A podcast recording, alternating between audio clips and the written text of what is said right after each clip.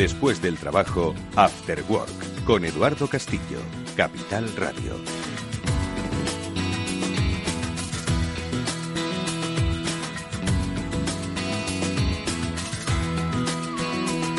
Hola amigos, ¿qué tal? Muy buenas tardes y bienvenidos un día a este eh, After Work que aquí celebramos en Capital Radio. Hoy, o todos los días, lo que queremos es ayudaros a eh, que tengáis una mejor eh, comunicación, una mejor relación con eh, la seguridad con los entornos tecnológicos y esta relación la vamos a tener con la ayuda de los especialistas que cada semana nos acompañan. Ellos son, como ya sabéis, Pablo Sanemeterio y Mónica Valle. Pablo, Mónica, muy buenas tardes. Buenas tardes, Eduardo. Hola, buenas tardes a todos. Bueno, pues hoy un programa especial en el que además os vamos a ayudar a, especialmente a aquellos que estáis en casa, aquellos que estamos en casa, a tener una mejor relación con las tecnologías, porque hoy va dedicado principalmente a vosotros, a la seguridad de particulares y especialmente de menores, y nos van a ayudar a entender un poco cuáles son los riesgos, pero especialmente las soluciones, pues eh, los especialistas del INCIBE, del Instituto Nacional de Ciberseguridad, con ellos vamos a hablar en un instante, pero también con los grandes especialistas eh, de la eh, ciberseguridad, con Román Ramírez. Vamos también a conocer pues cuáles son esos parámetros en los que debemos situarnos. Nosotros con Pablo, con Mónica, vamos a eh, ver también, por supuesto, qué es lo que ha ocurrido eh, en el mundo de la ciberseguridad. Todas las semanas ocurren noticias, todas las semanas tienen como protagonistas empresas conocidas por todos nosotros, grandes empresas. Nadie está a salvo y eso es lo que los especialistas de On Retrieval, ahora en la sección de noticias, nos van a contar. Empezamos ya.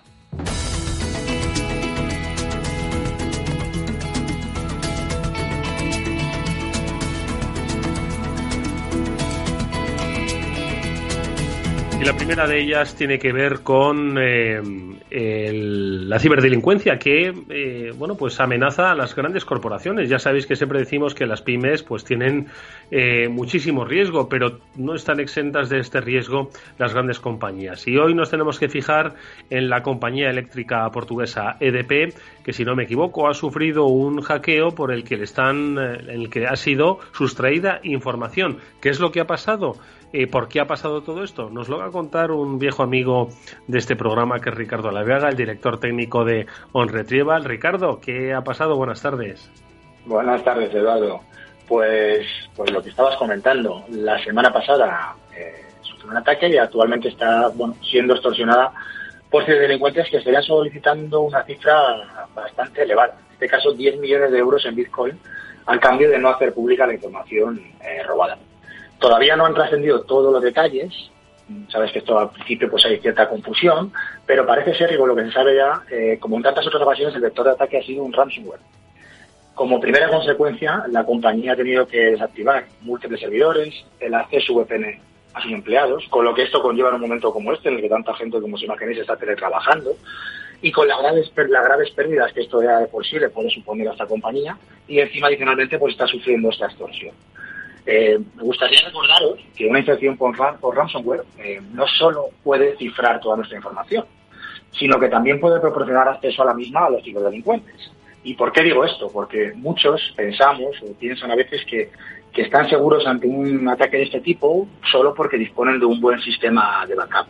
Y nada más lejos de la realidad, a día de hoy se está volviendo muy habitual que en caso de que no queramos pagar por el rescate de la información, porque tenemos nuestro backup o algo, los ciberdelincuentes entonces nos amenacen con hacerla pública y nos extorsionan de esta manera. Y llegado a este caso, en que no pagáramos si se pública, nos enfrentaríamos a un grave daño a la reputación de la empresa, en primer lugar, a la publicación de información confidencial o nuestra propiedad industrial, y con la GDPR en la mano, como ya sabemos, a multas por valor de hasta un 4% de la facturación anual de la empresa en los casos más graves. Así que, bueno, como, como siempre donde lleva, hacemos principalmente dos, dos recomendaciones para minimizar estos riesgos. En primer lugar, contratar siempre las soluciones de ciberseguridad dentro de un modelo gestionado, en el cual se fortifiquen, auditen y monitoricen los sistemas de forma continua por un equipo de profesionales de la ciberseguridad. Y en segundo lugar, no nos cansamos de decirlo, invertir en la concienciación de los empleados, que como siempre recordamos es el eslabón más débil de la cadena. Si concienciamos y entrenamos en buenas prácticas a nuestros empleados, podremos minimizar el riesgo de que sean engañados y utilizados como vector de ataque. Que en este caso no sabemos si ha sido así, pero eh, parece ser que entró a través de una máquina de la empresa y es más que probable pues que sea otro caso más en el que se, utiliza bueno, pues, un correo o un archivo descargado para, para iniciar la, la a través de, de una. Mm, porque Ricardo, nosotros, y ahora lo comentarán Pablo y Mónica, nosotros podemos securizar nuestra empresa, podemos contar con asesoramiento, pero al final, eh, por eh, muchas veces estos son pequeños caballos de Troya que en realidad no sabemos que los tenemos dentro porque somos nosotros el caballo de Troya al haber abierto ese correo electrónico, ¿no? Y entonces, es decir, es tan importante securizar el perímetro de una empresa como, como eh, mejorar la cultura de seguridad de la compañía, ¿no? Eso es, y además no, no de forma puntual, en mi opinión, porque muchas veces se hace, bueno, vamos a hacer un curso de concienciación y está arreglado, ¿no? A la gente, sabes que, bueno, somos humanos y se nos olvida muy rápido este tipo de cosas y las precauciones nos tranquilizamos muy rápido, y esto hay que hacerlo de una forma más bien continua, con cierta frecuencia, hacer ataques simulados, por ejemplo, de phishing, que no sean, pues, la desde, desde, nuestro proveedor de seguridad, o, entrenamientos, eh, bueno, frecuentes, eh, para que no se les olvide a, los empleados que, bueno, que el peligro está ahí. Pablo, Mónica, ¿qué os parece la noticia de EDP de esta semana? Pues bastante interesante y sobre todo pues un toque más a la, a la parte de seguridad, como bien decís, los cursos, la formación a los empleados, que son la última barrera cuando todas nuestras medidas han fallado. Y, pues están en una situación como ya le pasó a Uber en su momento, que pagaron porque no se filtraba la información y el problema es que a pesar de haber pagado al final se acabó filtrando. Por ver un, punto positivo en, en este aspecto, es verdad que, bueno, según han, revelado diferentes medios de comunicación, ha sido en este caso un ransomware, aunque bueno, la, compañía sigue, seguía diciendo que no que no había sido un ransomware, sino que les habían eh, robado información y por eso les pedían el, dinero a cambio, sobre todo, ¿no? Pero bueno, que en este caso sí que la, compañía ha asegurado que el ataque no ha impactado en, en su de continuidad de negocio y en su capacidad de proveer energía a sus clientes, en la infraestructura, porque imaginaos, y seguramente los ciberdelincuentes también estaban buscando eso, seguramente estaban buscando un impacto aún mayor de conseguir detener incluso su, su producción energética, ¿no? Eh, pero eso no significa que, que, no lo consigan en un futuro, por eso hay que estar, como bien decía Ricardo, más concienciados que nunca.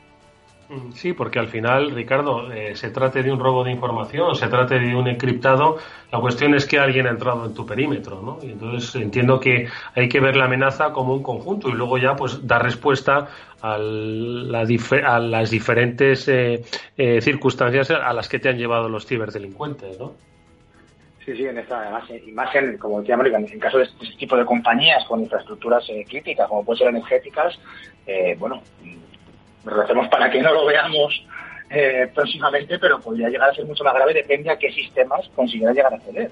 Porque esto, pues, hay un montón de sistemas de control industrial, PLCs, que controlan realmente la red eléctrica y controlan infraestructura de producción y sería pues un peligro, un peligro muy elevado el que, realmente llegara a amenazarnos con, con en esa parte. Bueno, pues seguridad gestionada y concienciación es lo que nos recomienda Ricardo Laviaga, director técnico de Retrieval, al que Agradecemos eh, que nos haya acompañado estos minutos en este programa y al que nos alegramos mucho de poder oírle nuevamente. Ricardo, muchísimas gracias y recordar que desde On Retrieval, pues no solo hacen, como dice Ricardo, esa eh, seguridad gestionada, hay un hombre Aramida que es el que da, incluso de forma remota, esa seguridad a los entornos digitales de vuestras compañías, sino que también, y lo pudimos recordar la semana pasada, son especialistas en recuperación de datos. Hoy que nuestros entornos empresariales y domésticos están más sensibilizados que nunca. Recordad que ellos son pioneros a través de su laboratorio, uno de los mejores de Europa en recuperación de datos, en poder dar ese servicio, cumpliendo por supuesto todas las normas de seguridad e higiene que la situación los requiere. Ellos son on retrieval y en el 900 900 381 los podéis encontrar o en SAC, servicio de atención al cliente arroba onretrieval.com. Gracias Ricardo, nosotros seguimos con más noticias. Y esta, queridos amigos, tiene que ver con TikTok. Sí, esa red social de moda entre la gente que no supera los 16 años o, menos. Es decir, la que está en manos de vuestros hijos. Por cierto, que nuestro programa hoy tiene que ver mucho con menores eh, y con los riesgos a los que están expuestos. Pero ¿qué pasa con TikTok? Yo creo que solo diciendo el nombre, muchos padres ya han prestado atención. ¿Qué pasa con la red social? ¿Hay alguna amenaza que se cierne sobre Pues, ella? Eh, lo que ocurre es que dos investigadores, en este caso Tommy Minsky y Tala Hal Barki, han sido los que han descubierto un problema de seguridad bastante antiguo en general, que es que eh, TikTok está utilizando eh, tráfico sin cifrar para enviar eh, fotos o vídeos. Entonces, eso es un, un riesgo porque si alguien está interceptando el tráfico o está en medio, puede sustituir esos vídeos por otro contenido, por otros vídeos que él quiera. Esas fotos también las puede descargar y, modificarlas al vuelo. Y eh, incluso, pues si por un casual hubiera una vulnerabilidad dentro del reproductor de vídeo, pues podría llegar a inyectar esa vulnerabilidad en el, el reproductor de vídeo y hacerse con, con el control de teléfonos. Esto, pues como siempre, se resuelve básicamente utilizando el protocolo cifrado de comunicación, que básicamente es HTTPS, y aquí pues no lo han usado. Entonces, pues es corregirlo. Ojo que la explicación que ha dado Pablo es eh, eh, bastante incomprensible para la gran mayoría de los que desconocemos ¿no? la tecnología, lo que no significa que como no la entendamos, pues no nos va no va a resultar una amenaza para nosotros. Todo lo contrario, precisamente por el hecho de que no lo entendamos es por lo que se van a aprovechar los malos, los ciberdelincuentes, de hacer uso de los teléfonos. Ya sabéis que hoy, en tiempos de confinamiento y más en redes de adolescentes y de menores, más que nunca son eh, blanco de muchas personas que, además lo comentaremos con nuestro siguiente invitado, eh, se van a tratar de aprovechar de su ingenuidad y de nuestro desconocimiento. Pues ojo a TikTok. Y más cosas, ojo a Gmail, eh, que esto toca a, a, menores y a mayores. Eh, ¿Qué es lo que ocurre, Mónica? Eh, ¿Qué tenemos que mm, ahora saber de nuestro correo electrónico? Pues como bien estabas diciendo, los ciberdelincuentes se están aprovechando del desconocimiento, de la ingenuidad, pero también se están aprovechando de la situación, y ya lo hemos explicado en otros programas en Cyber After pero resulta que los cibercriminales están aprovechando eh, la pandemia del coronavirus, cualquier asunto relacionado con el COVID-19 para lanzar ciberataques. Y uno de los que están lanzando son ciberataques de phishing, que como ya sabemos son suplantaciones de identidad. Se hacen pasar pues eh, por una compañía eléctrica, como estábamos comentando antes, o por una compañía de teléfono, por un banco. ¿Y qué es lo que intentan con esos correos maliciosos? Pues obtener nuestro dinero o nuestros datos personales para luego hacer dinero con él, ¿no? Y Gmail, que sin duda es uno de los eh, solución, una de las soluciones de los servicios de correos eh, de correo electrónico más usados en el mundo, pues eh, estaba explicando esta semana en un comunicado que cada día bloquea más de 100 millones de correos con phishing, pero solamente en la última semana ha detectado más de 18 millones de correos electrónicos cada día relacionados con el coronavirus y que eran maliciosos, contenían o phishing o incluso malware con el objetivo de infectar los equipos de las víctimas y de conseguir de nuevo acceder a ese equipo, robar su información y obtener dinero pues eh, con esos ataques de extorsión que hemos comentado antes, pues igual a un nivel inferior. A nosotros no nos van a pedir 10 millones de euros, lógicamente, pero a lo mejor nos piden 500 o 1000 o 2000. Mm. Bueno, pues ojo porque en las circunstancias que estamos viviendo, eh, van a cambiar mucho ¿no? la relación que teníamos hasta entonces con las tecnologías, a pesar de que las usábamos diariamente. ¿no? Entonces, eh, de la misma forma que esto va a suponer un antes y un después en nuestro estilo de vida, al que nos tendremos que acostumbrar, esto es algo que si bien ya venía de antes, eh, es una, un nuevo escenario el que ha eh, el que va a dejar eh, esta relación con la tecnología eh, provocada por el coronavirus y estos escenarios de teletrabajo y de y de relación virtual con el resto de nuestro entorno que insisto van a hacer que tengamos que cambiar el chip porque cada vez se van a aprovechar más de nuestra ingenuidad. Así que vamos a conocer cuáles son las medidas que desde el Instituto Nacional de Ciberseguridad, desde el INCIBE, se están tomando y sobre todo las herramientas que ponen a nuestra disposición. Lo conocemos con nuestro siguiente invitado.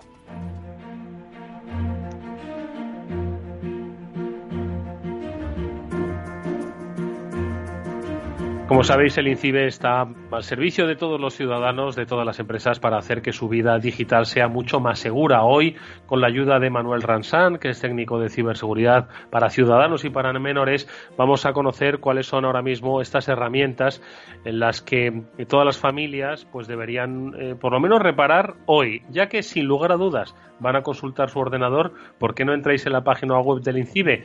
Que eso, ya que estamos, eh, Manuel, con muchas ganas de leer cosas nuevas y, conocer sitios nuevos, pues que hagan mucho más llevadero nuestro confinamiento, que se den una vuelta por la página del INCIBE, ¿no? Muy buenas tardes. Muy buenas tardes, ¿cómo estáis? Pues sí, pues sí, nos vamos nosotros. Oye, eh, cuéntanos. se, me, corta la, la comunicación, ¿me escucháis bien? Sí, sí, sí, sí, te escuchamos bastante bien. Soy yo, Manuel, el que suele cortar a los invitados de una manera inapropiada, pero vamos, te escuchamos estupendamente. Cuéntanos, que naveguen un poco por la web de INCIBE. Pues nada, que recomendamos a los usuarios, sí, que en estos tiempos que como venís diciendo, pues bueno, pues hay un uso intensivo de las tecnologías y los ciberdelincuentes pues no están perdiendo el tiempo, ¿no? que en Río Revuelto, pues podríamos decir eso de ahora ganancia de ciberdelincuentes. Pues nada, recomendamos que acudir a la página de INCIBE y a sus proyectos asociados, que son la Oficina de Seguridad del Internauta, que la dirección es osi.es y también en el caso de, tenemos una página para menores para ayudar también a, las familias, a los profesionales que trabajan en el ámbito de menor a que estos hagan un uso seguro y responsable de, las tecnologías, que en este caso sería is4k.es, pues recomendamos acudir a estas páginas porque bueno allí podemos encontrar desde pues eh, los últimos avisos relacionados con con estos casos de fraude, de phishing, tenemos eh, guías para hacer eh, comercio eh, online de manera segura, tenemos repositorios de herramientas gratuitas que pueden ser de utilidad y en general, pues bueno, eh, mucha información y muchos recursos para estar preparados, ¿no? Para utilizar las tecnologías, aprovechando las cosas buenas y evitando los riesgos asociados. Oye, Manuel, ahora te preguntan Pablo y Mónica, que entiendo que tienen muchas ganas de comentar asuntos, pero uno de ellos, en estos tiempos de confinamiento donde nuestros eh, hijos se han hecho todavía más expertos en tecnología si cabe, ya hablaremos de eso en otro programa, ¿vale? Pero de momento están expuestos pues por esto del confinamiento y obviamente las herramientas de entretenimiento digital pues no podemos obviarlas, ¿no? Entonces, ¿habéis percibido algún tipo de amenaza que haya incrementado eh, derivada de esta situación de confinamiento? Un poco que ponga pues, en riesgo, ¿no? La situación de los menores, Manuel.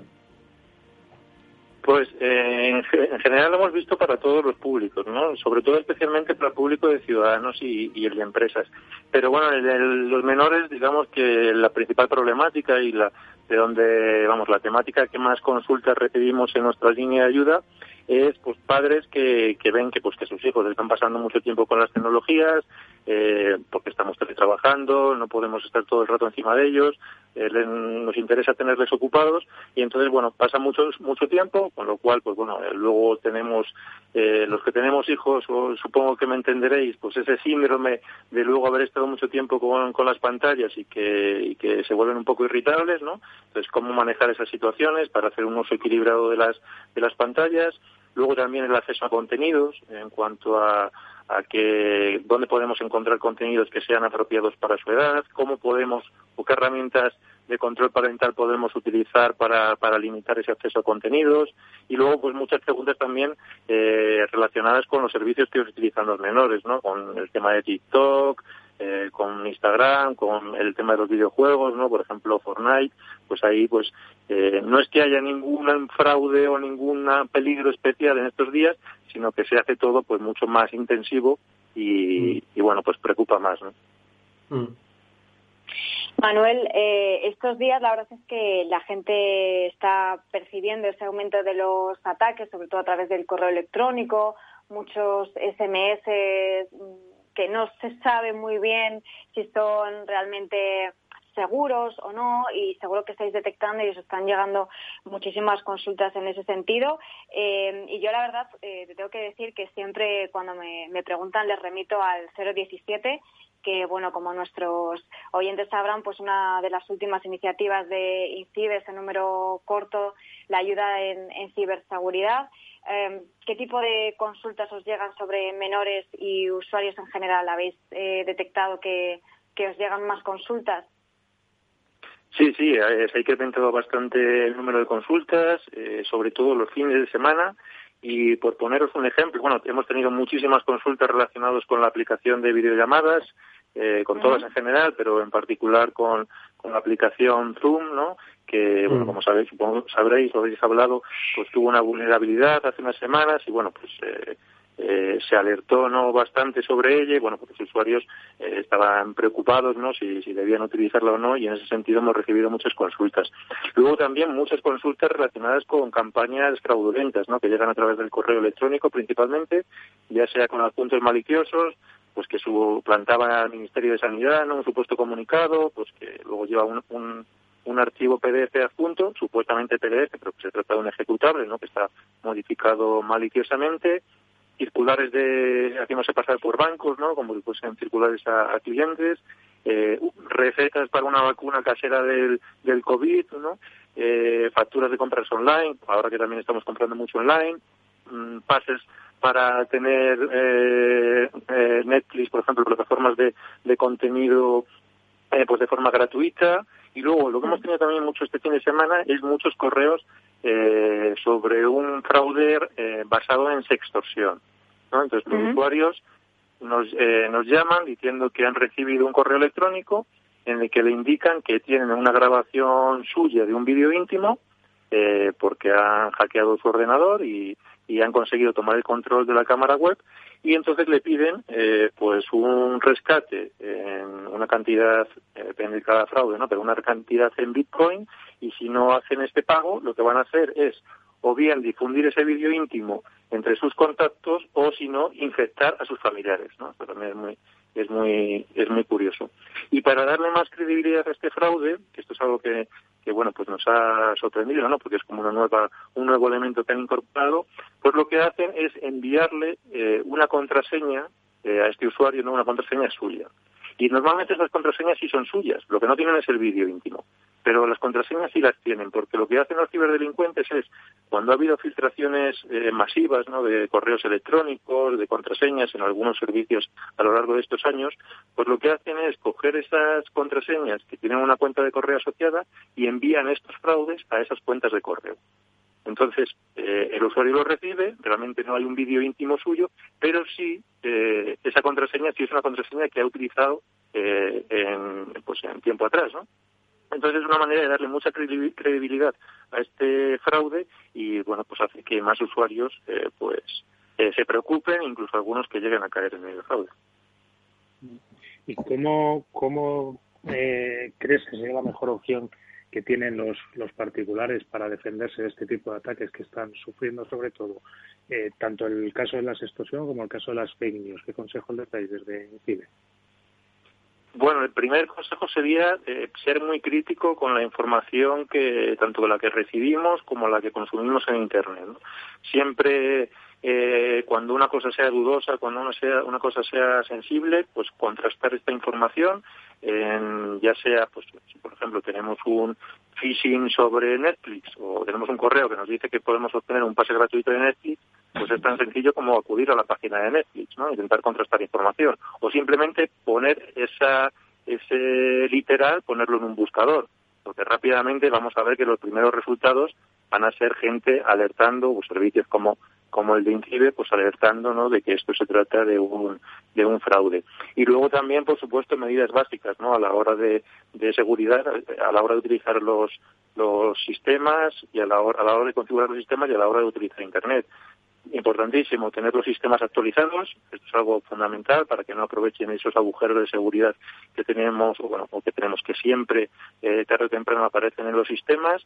Luego también eh, utilizar cuentas de usuario limitado, esto sobre todo en los ordenadores de escritorio, ¿no? los ordenadores de sobremesa, los portátiles. Eh, Estas cuentas limitadas son las que no podemos instalar cualquier cosa, ¿no? que solo tenemos que hacer desde una cuenta que sí tenga permisos de administrador pero de esta manera, aunque resulte un poquito más eh, incómodo ¿no? a veces, de esta manera nos protegemos si algún virus eh, llega a nuestro ordenador pues a través del correo electrónico o a través de un enlace en, en pues una red social, pues de esta manera conseguiremos evitar que se infecten los sistemas. Y Manuel, cuando estás hablando de, del entorno, por ejemplo, del gaming o de las eh, redes sociales, ¿dónde están las principales amenazas para, para, los menores? Porque efectivamente, como dices, pues muchos padres dicen, sí, mira, juega todo lo que tú quieras, antes tenías un límite de, de, de X tiempo, ¿no? Ahora el límite es como tengo tres reuniones seguidas, jugando lo que Entonces, ¿dónde nos encontramos? ¿Cuáles son los riesgos que eh, pueden eh, encontrarse los menores? Ya, como has dicho, ¿no? En, los juegos, ¿no? O en, o en, las redes sociales estas de, de, los bailes y las canciones.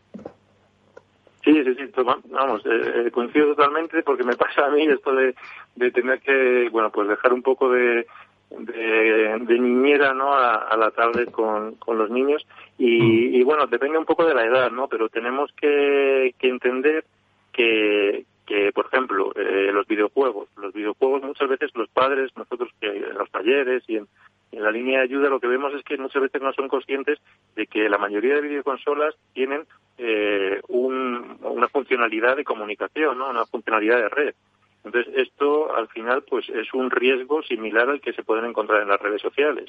En muchos de los juegos pues hay chat, hay entras en contacto con otras personas, eh, llegan incluso a circular por estos por estos chats eh, enlaces maliciosos, ¿no? Para infectar también los sistemas, porque eh, bueno, pues los videojuegos hoy en día muchos de ellos pues tienes personajes que vas evolucionando, que vas consiguiendo objetos y esto pues los ciberdelincuentes también saben monetizarlo, ¿no? Este tipo de de, cuentas eh, cuando las consiguen eh, robar.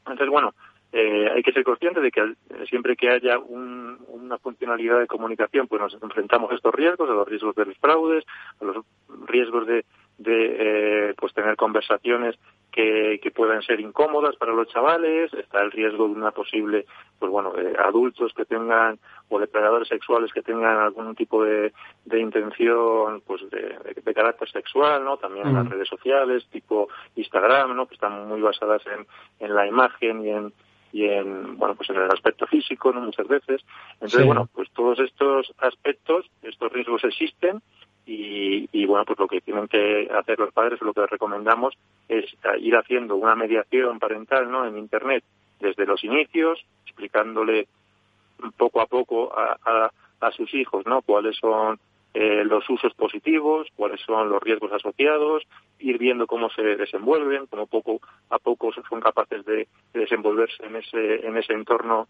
eh, resolviendo cada vez más por ellos mismos no estas dificultades para que bueno pues en un futuro sean autónomos y, y, igual que les preparamos para salir a la calle y poder cruzar la carretera eh, por sí solo, ¿no? Y poco a poco vamos acompañándoles hasta que un día decidimos que ya tienen la capacidad de hacerlo, pues de manera similar en las redes sociales. Me parece muy buena analogía esa. Pablo. Oye, Manuel, muchas gracias por, por, todos los consejos excelentes. Quería preguntaros si en, si en, vuestra línea de atención al ciudadano, en el 017, habéis tenido noticia o casos de, de, fraudes que ocurran dentro precisamente de estas aplicaciones que hablábamos. Pues muchas veces estas aplicaciones puedes comprar elementos, puedes adquirir determinadas características de estos personajes que evolucionan y no sé si habéis recibido algún caso de fraude, delitos o estafas relacionadas con este tipo de, de casos. Sí, sí, recibimos pues eh, incidentes eh, que ocurren dentro de estas plataformas. Sí, sí. Estas plataformas, muchas de ellas han avanzado, hay que decirlo, no han avanzado mucho en cuanto a las medidas de, de seguridad y de protección hacia los menores, pero aún así, pues siempre hay eh, usuarios que los, los utilizan de una manera eh, pues malintencionada. Entonces, bueno, pues eh, desde situaciones de ciberacoso, ¿no? A, través de, de, estas redes sociales, situaciones de, pues de contactos inapropiados a través de, de videojuegos. Eh, son pocas veces la, lo que ocurre, ¿no? Nos, no nos gustaría demonizar estas estas plataformas digitales que hacen un uso muy eh, o que hacen dan un servicio muy muy positivo para, para los chavales y para la ciudadanía en general, pero obviamente pues también hay hay incidentes eh, dentro de ellas y, bueno, pues interesa entre todos estar prevenidos y saber cómo actuar y luego utilizar los mecanismos que, las propias plataformas ponen a nuestra disposición, ¿no? Desde denuncia de perfiles, denuncia de, de contenidos, porque de esta manera también entre todos contribuimos a que estos entornos sean más seguros. Mm.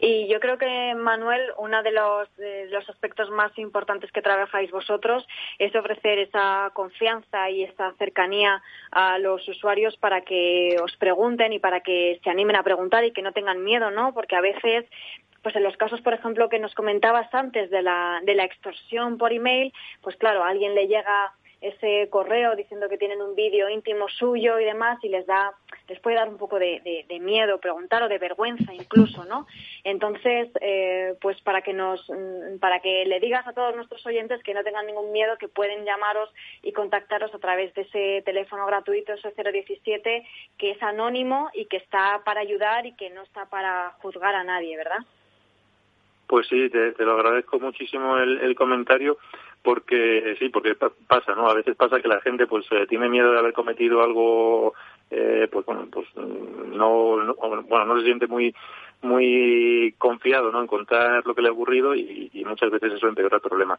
Así que nada, el 017 es un teléfono gratuito, pero también confidencial. Es decir, nosotros no, si el usuario no lo, no lo, no lo quiere hacer, no, no pedimos ningún tipo de dato personal y lo único, pues eh, asesoramos todo tipo de consultas, todo tipo de incidentes, eh, ya os digo, muchísimos casos de, y con problemas muy personales y bueno, al final lo que se trata es de, de ayudar a los usuarios a que resuelvan estos incidentes, tanto a nivel preventivo, es decir, que no les vuelvan a pasar, como si el incidente ha ocurrido ya y hay que tomar una solución o, o seguir unos pasos para minimizar el daño que, que pueda haberse producido.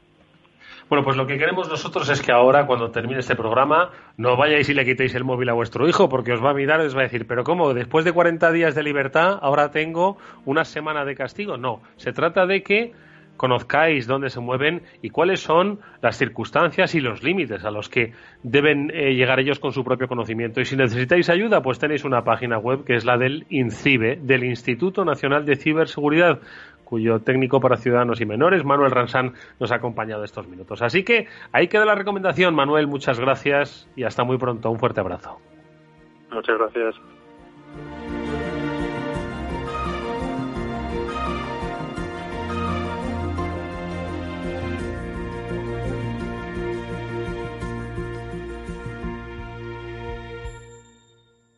After Work con Eduardo Castillo. No te imaginas lo que nos ha pasado en la empresa. Nos han cifrado todos los datos y nos piden un rescate para desbloquearlos. Y todo por abrir un correo electrónico infectado. Menos mal que nosotros estamos protegidos con las soluciones de OnRetrieval que monitoriza, fortifica y gestiona la ciberseguridad de forma remota. ¿Y ellos pueden evitar que esto ocurra? Claro. OnRetrieval controla tus sistemas a distancia. Están vigilando las redes de tu empresa las 24 horas del día. Y yo que pensé que esto a las pymes no les podía ocurrir. OnRetrieval, especialistas en recuperación de datos, informática forense y ciberseguridad. Llámenos al 900 900 381.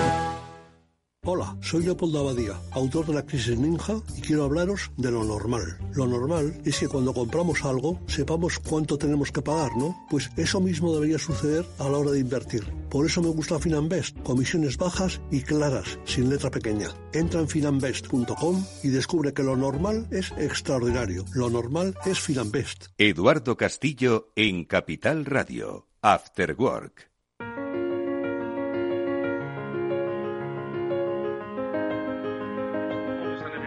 Con Mónica Valle. Estamos un día más en este eh, Cyber After Work, el programa de la ciberseguridad de Capital Radio, que por cierto, dos cosas. La próxima semana, un especial sobre coronavirus. Efectivamente, em, esta situación en la que muchas empresas, por fortuna, han podido adaptar rápidamente una situación de teletrabajo y digitalización de sus entornos profesionales, bueno, pues se trae consigo, por supuesto, pues una merma en la seguridad, porque no es lo mismo tener esa red securizada en el lugar físico de trabajo como tenerla en nuestra casa. Al final, nuestro ordenador de sobremesa, nuestro portátil, no es el que estamos utilizando diariamente en la empresa. Bueno, pues vamos a hacer un especial con las principales compañías de nuestro país sobre cuál es el entorno que debemos tener en situación de teletrabajo para que de alguna forma y sobre todo conocer las herramientas, ¿no? Cuáles son las soluciones para eh, luchar contra las amenazas. Eso por un lado y otro Antes estaban hablando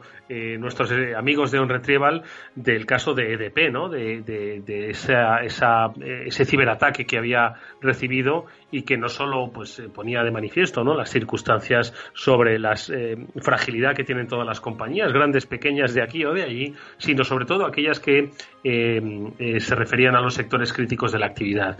Y os digo esto porque nosotros estuvimos hablando con Pablo y con Mónica un programa especializado en sectores críticos y por eso os quiero recomendar el canal que tenemos, no solo a través de los podcasts de Capital Radio, sino también a través de iVox, en donde podéis encontrar este Cyber After Work, todos los programas eh, que hemos desarrollado y en los que Pablo Mónica ha participado con siempre mucha diligencia y amabilidad nuestro querido Román Ramírez, eh, uno de los cofundadores de la RouterCon y que ya nos acompaña en este programa. Román, ¿qué tal? Muy buenas tardes. Hola, buenas tardes, Eduardo. ¿Qué tal estáis? Un placer escucharte, que hacía tiempo que eh, no, no eh, conectábamos porque estabas con el lío. Y bueno, tuvisteis la fortuna de que la Routed pues se pudo celebrar en tiempo y forma, se pudo compartir para luego rápidamente volvernos a, al confinamiento, ¿no? Oye, Román, ¿cómo estás viviendo todo esto desde pues esa visión em, crítica eh, y analítica que tienes, pero también como especialista en ciberseguridad? Cuéntanos un par de reflexiones, anda, compártelas con nosotros pues uf, que, me abres la puerta a, muchas cosas, la verdad. Bueno, yo soy relativamente crítico, como bien has comentado, y estoy a la espera un poco de que pase todo, todo este ciclo para sacar conclusiones de todo esto y sobre todo emitir opiniones sobre si se ha gestionado bien, cómo se ha gestionado, si ha habido pues pánico o no pánico, etcétera pero la parte interesante quizás que aplica más al contexto de, la radio sería la parte de ciberseguridad y yo estoy verdaderamente sorprendido de todo lo que estoy viendo que está ocurriendo alrededor del coronavirus. O sea, desde campañas especializadas de phishing a estafas a madre mía. La verdad es que los cibercriminales siempre están ahí a la que salta para aprovechar oportunidades. Ulín, o sea que estás viendo un escenario de película. Eh, Pablo, ¿qué te parece? Pues bueno, pues me parece como siempre la, la opinión de Román muy muy interesante y muy formada, como ya nos decía en uno de los episodios precisamente en la que alertaba del problema de la recesión y recortar en ciberseguridad para las empresas. Pero hoy le quería preguntar un poco, pues precisamente con todos estos temas del coronavirus, cuáles serían los consejos para, para los ciudadanos en su día a día ante todas estas campañas que está empezando a ver.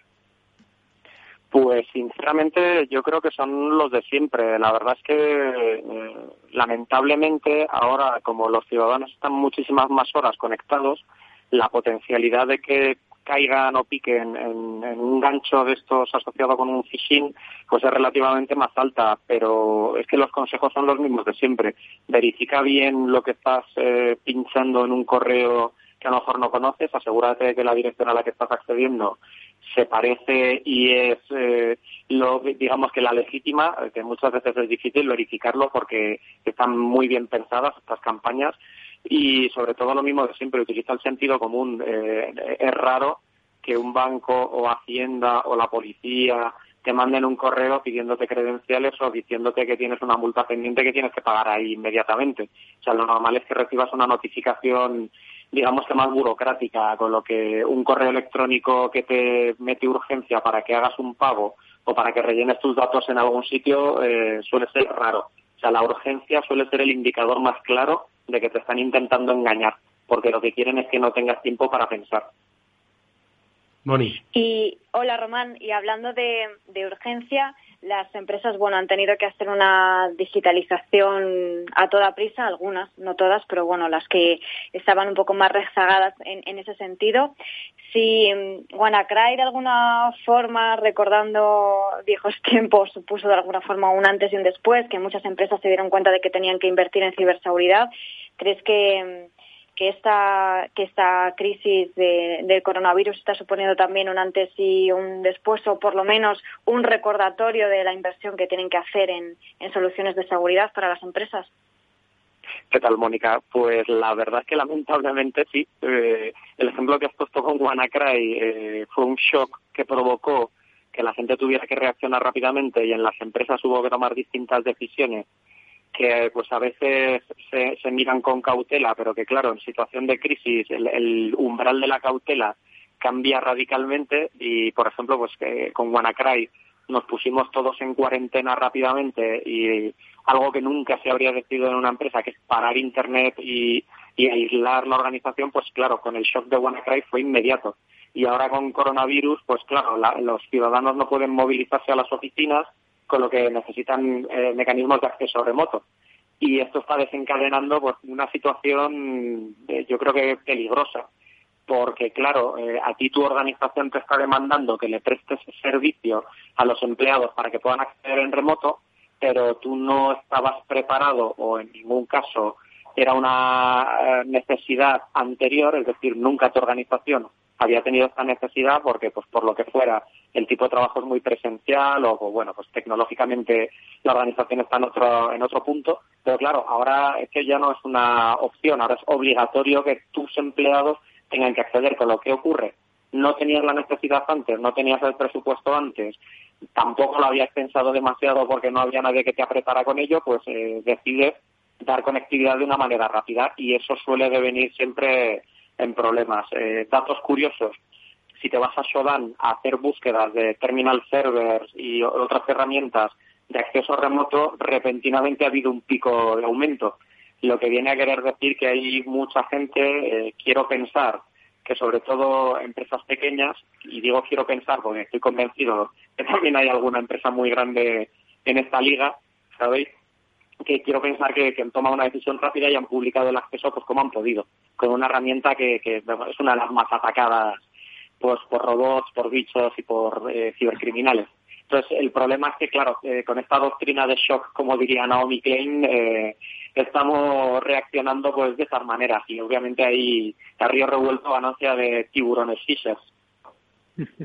Oye, Román, eh, ¿tú, ¿tú, crees que esto es la gran oportunidad? Yo creo que cuando pues se acabe el confinamiento y muchas empresas pues hagan balance por una cuestión de necesidad o por una cuestión de oportunidad, estoy seguro de que no sé si el teletrabajo, pero sí la eficiencia eh, y el ahorro de costes que va a implicar también el teletrabajo, pues la desaparición progresiva de espacios físicos no tan grandes, sino un poco adecuados a las necesidades, pues va a hacer que, eh, bueno, pues estas situaciones de distancia digital se mantengan. Eh, y por supuesto, eso lo van a aprovechar, como acabas, como has comentado al principio, los ciberdelincuentes. Es la gran oportunidad, ¿no? Para empresas, eh, para ponerse las pilas de una vez por todas, ¿no? o mucho te temes que esta situación de teletrabajo se va a mantener pero se va a mantener eh, igualmente también la, pasividad en ciberseguridad. Yo, lamentablemente, Eduardo, soy crítico con todo lo que tiene que ver eh, con las decisiones que se toman por parte de personas que no son especialistas de ciberseguridad. Y me explico. ¿vale? Eh, siempre hago referencia a la campaña, por ejemplo, del SIDA NOVA. No sé si recordáis la campaña, pero fue una de las campañas de propaganda, bueno, de comunicación más efectivas que se han hecho nunca en España y desde que se hizo esa campaña bajó el ratio de infecciones de una manera radical. ¿Qué pasa? Eh, dejaron de hacer las campañas y pasaron unos años y volvió el ciclo.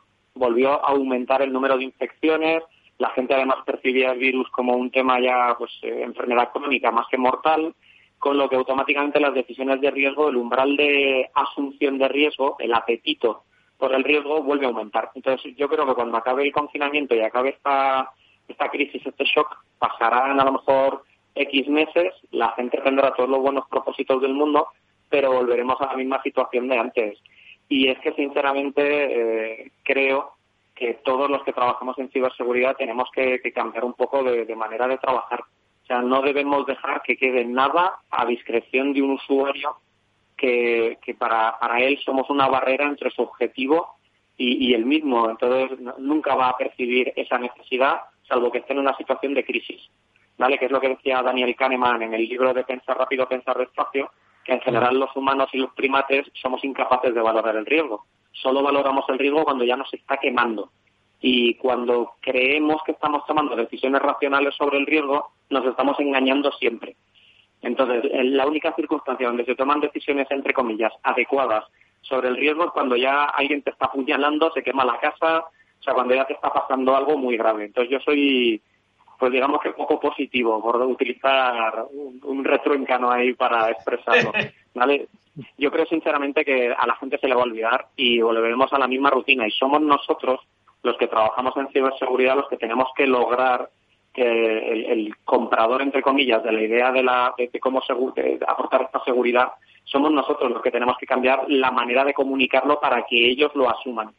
¿Vale? Creo que el problema está a nuestro lado. El, cliente no va a consumirlo voluntariamente, salvo que, tengan un proceso interno muy, muy efectivo de toma de decisiones. Y eso raro es, porque siempre hay humanos y los humanos pues tienen sesgo. ¿Y, ¿Y, cómo crees que deberíamos comunicar esa, ese mensaje de seguridad en las empresas y en los ciudadanos cuando salgamos de, esta, de este confinamiento, Sobre todo hablando de dinero. O sea, un problema endémico que tenemos en general todos los profesionales de ciber es que tendemos a hablar muy técnico. Y cuando digo hablar muy técnico, me refiero a hablar muy técnico de tecnología. ¿Vale? Porque los financieros y los abogados también son técnicos de lo suyo.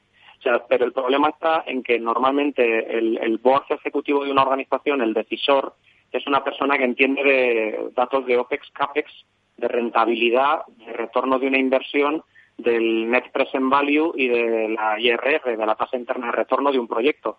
Entonces, si tú le estás hablando de bits y de bytes, de antivirus y de que has visto que tienes una APT, pues lógicamente eh, has perdido a ese cliente.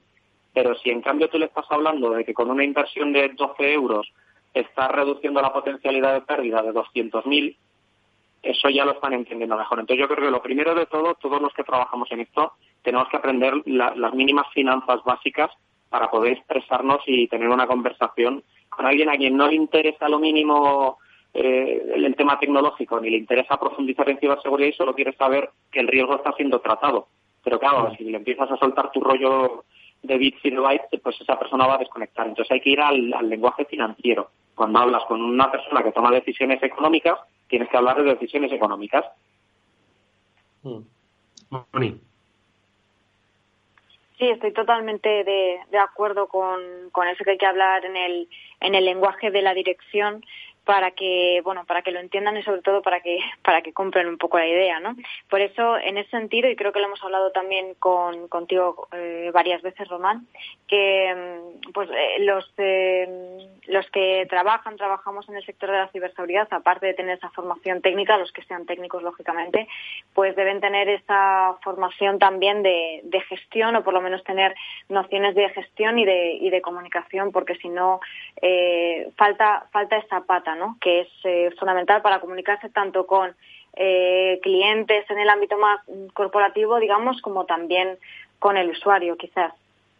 Eso es, estoy totalmente de acuerdo, Mónica. Además, cuando te paras a reflexionar un poco sobre eh, la, economía o el dinero alrededor de la ciberseguridad, se te ocurren ideas buenas. ¿eh? Siempre pongo como ejemplo a Santiago Moral, cuando llevaba la seguridad en BBVA, a Santiago se le ocurrió la genialidad de todo el fraude de tarjetas recuperado, es decir, los de ciberseguridad hacían bloqueos preventivos de tarjetas y recuperaban dinero, ¿vale? Pues a Santiago se le ocurrió que todo ese fraude recuperado era ingreso.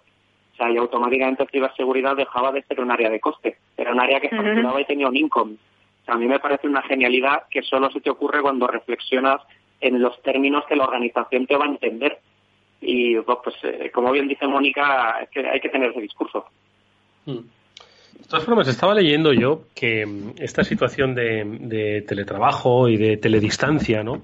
Pues yo creo que no, no ha llegado a, mm, a, hacernos ver la magnitud de a lo que estamos eh, eh, a, lo, a, lo, a, lo, que estamos expuestos porque estoy por ejemplo pensando ahora mismo en todas esas conexiones no eh, que los colegios universidades que centros de enseñanza pues están manteniendo han querido mantener con sus alumnos para tener continuidad ¿no? en su formación y en el curso y claro yo creo que esos entornos que nunca antes habían salido de las puertas de la universidad yo no sé Román si Pablo Mónica también os lo hago extensivo si eh, están totalmente securizados. O sea, al final eh, estamos eh, poniendo un poco a disposición de los de los ciberdelincuentes, pues, en fin, muchos estratos de la vida que ni, ni, nos habíamos planteado siquiera que pudiesen ser de interés. Y al final, como dices tú, Román, ¿no? Si se le explica por la vía del, del dinero y de cómo afecta, al final todo tiene, todo tiene un, un valor económico, sobre todo si no queremos perderlo, ¿no?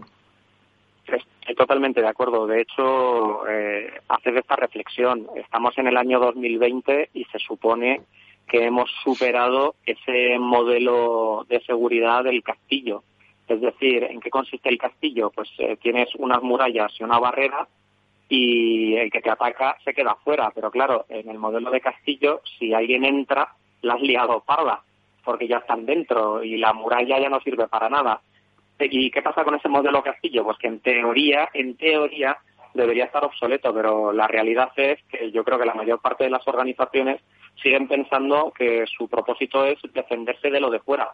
Entonces invierten o se preocupan de que todo lo que tiene superficie de exposición esté controlado o esté vigilado o esté limitado, ¿vale? Pero no tienen ninguna preocupación de todo lo que pasa una vez has traspasado la barrera los movimientos laterales, los ataques contra recursos internos, redes de usuarios que asumes que son confiables y a lo mejor no lo son, como las redes de los alumnos en las universidades, etcétera, etcétera, etcétera. O sea, yo creo que tenemos un problema endémico de, falta de conceptos. Y añadiría una cosa que, va a sonar un poco fuerte, ¿vale? Pero yo es que creo que un rol que toma decisiones de seguridad en una organización debería tener o responsabilidades civiles o de responsabilidades penales. Es decir, si un señor decide que por asumir riesgo va a quitar unas barreras y no le va a pasar nada, va a seguir asumiendo riesgo gratis. En cambio, si tú al CISO de una organización, cada vez que firma que se acepta una asunción de riesgo, le dices que la consecuencia de esto es que si te hackean y faltando desde tu equipo hackeado hackeas a otro, la consecuencia son a lo mejor 40.000 euros de multa y dos años de cárcel etcétera, etcétera, etcétera. Pues yo es que sinceramente creo que hay que buscar una manera de penalizar la asunción de riesgo. Y yo digo yo que cambiará el panorama de la seguridad de golpe. Si puedes ir a la cárcel por decidir tener la seguridad ponzoñosa que tienen muchas organizaciones, yo creo que eso va a cambiar el panorama de la noche a la mañana. La verdad es que la reflexión que ha dejado Román es muy interesante, no exenta, por supuesto, de polémica y análisis, pero muy interesante, porque al final, si nos paramos a pensar ¿no? en todos aquellos prejuicios, perjuicios que eh, podemos provocar a la sociedad a través de nuestros actos, conductas en muchos terrenos, esto no es sino otro perjuicio que le podemos provocar a una sociedad, a una comunidad, a una empresa por una negligencia en el terreno de la ciberseguridad, a sabiendas de que era un riesgo perfectamente conocido y asumible. Oye, pues hablaremos un día de la responsabilidad, si os parece, mucho más allá de la GDPR, porque esta efectivamente lo que hace es eh, obligar a proteger ¿no? a los eh, ciudadanos, a las empresas, ¿no? de los datos que poseen, pero eh, vamos a obligar a proteger a las empresas de los ataques externos. Lo hablaremos en futuros programas. Le damos las gracias a Román Ramírez que nos haya acompañado. Román, muchas gracias, un fuerte abrazo y que te cuides. Hasta pronto. muchas gracias a todos. Un abrazo. Y nosotros ya nos vamos a ir despidiendo de este Cyber After Work, que como digo volverá el próximo lunes con un programa especial. Lo comentaremos previamente en redes sociales, hablaremos de qué hacer en estos entornos. Hoy lo hemos podido comentar un poco con la ayuda de nuestros dos invitados, pero el lunes con los especialistas de las principales eh, empresas de ciberseguridad lo hablaremos, hablaremos de herramientas y de soluciones. Pablo, Mónica, gracias amigos y un fuerte abrazo. Nos vemos el próximo lunes. Hasta el próximo lunes. Y a ustedes, lo dicho, el lunes nos vemos en ciberseguridad, pero mañana hablando de economía, cosas del coronavirus.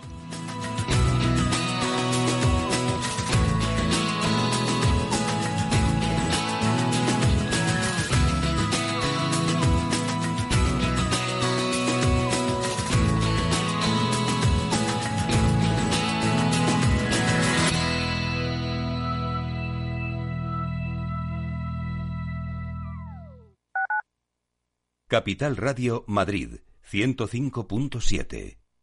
Madrid, siempre solidaria. Tú que quieres colaborar en la lucha contra el coronavirus, ya puedes hacerlo con tu donación en una dirección segura. Entra en donamadrid.madrid, la página de la Comunidad de Madrid, para que los madrileños que quieren ayudar puedan hacerlo. Contigo vamos a ganar esta batalla. Comunidad de Madrid. Quédate en casa, porque así salvas vidas. ¿Pero y las que viven con su maltratador? No eres nadie sin mí, no vales nada. Tú no te quedes en casa. Llama al 012. Seguimos estando para ti contra la violencia de género. Pacto de Estado contra la violencia de género. Comunidad de Madrid. Nos gusta que las personas tengan opinión propia.